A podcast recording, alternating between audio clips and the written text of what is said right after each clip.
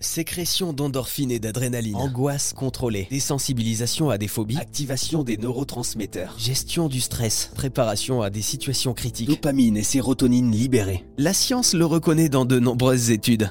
Se mettre volontairement en état de peur en regardant un film d'horreur, c'est bon pour la santé. Et on en parle avec Jérôme Miranda, il est hypnothérapeute. Alors Jérôme, la peur, les angoisses, elles font partie euh, intégrante hein, de votre métier d'hypnothérapeute puisque votre rôle c'est d'essayer de restaurer l'équilibre avec notre corps en état d'alerte euh, face à la peur dans les moments euh, parfois difficiles. Finalement, c'est prendre conscience de ces peurs pour euh, les maîtriser, l'hypnothérapie?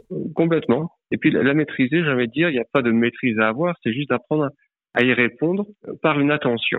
Là encore une fois, c'est on, rassure cette partie-là et c'est ce qui fait que la peur va s'estomper et va se rallumer uniquement dans les moments où c'est nécessaire. Par exemple, quand on a peur de prendre l'avion, qu'est-ce qui se passe exactement dans notre tête ça, ça peut être aussi différent sur tout à chacun. Simplement, ce qu'il peut y avoir comme peur, euh, bien souvent, ce serait la peur de, mourir en avion.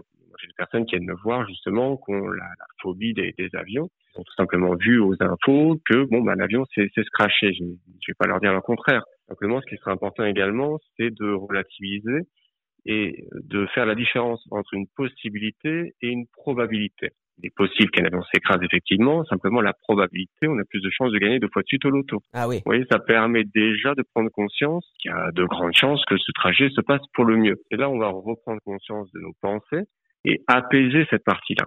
Si on reste sur un scénario de catastrophe, forcément, on va amplifier ces peurs et qui vont devenir justement ingérables par la suite. Hmm. Et c'est là qu'on voit le pouvoir des infos anxiogènes euh, qu'on reçoit très régulièrement. Le, le, but du jeu, encore une fois, c'est vraiment de prendre conscience, voilà, de, de, où je mets toute mon attention. Euh, les chaînes d'infos, à la limite, je les blâme pas. Je suis maître de ma télécommande, donc c'est moi qui décide quelle chaîne je regarde. Et c'est ça qui est aussi important de se mettre en, en responsabilité. Sûr qu'on vit une période qui n'est pas facile, qui est plutôt anxiogène, rien ne nous empêche aussi de mettre en lumière, comme le fait votre radio d'ailleurs, hein, et je vous félicite pour ça, Merci. eh bien, euh, des aspects positifs de, de la vie quotidienne. Si on n'avait pas une seule dose de, de peur dans notre vie déjà, est-ce que ce serait possible? Est-ce que si on vivait totalement en sécurité, qu'est-ce qui se passerait? Est-ce qu'on serait plus heureux? Euh, Si on n'avait pas de peur, je pense qu'on ne serait pas en vie aujourd'hui. C'est l'instinct de survie qui fait qu'on est là aujourd'hui. Et les animaux ont cette peur.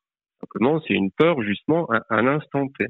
Hmm. La gazelle qui va voir le lion arriver, elle aura la peur, elle va courir, elle va s'enfuir et dans la foulée, elle va pouvoir reprendre son calme pour pour pour manger. Vous voyez, c'est vraiment euh, utilisé à bon escient.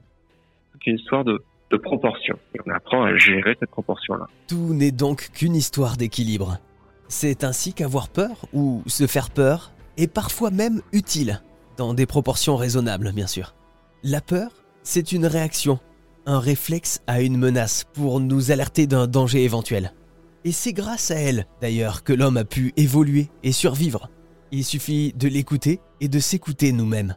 Mettre des mots dessus pour retrouver un juste équilibre. Ne pas la faire taire, mais l'écouter pour mieux avancer.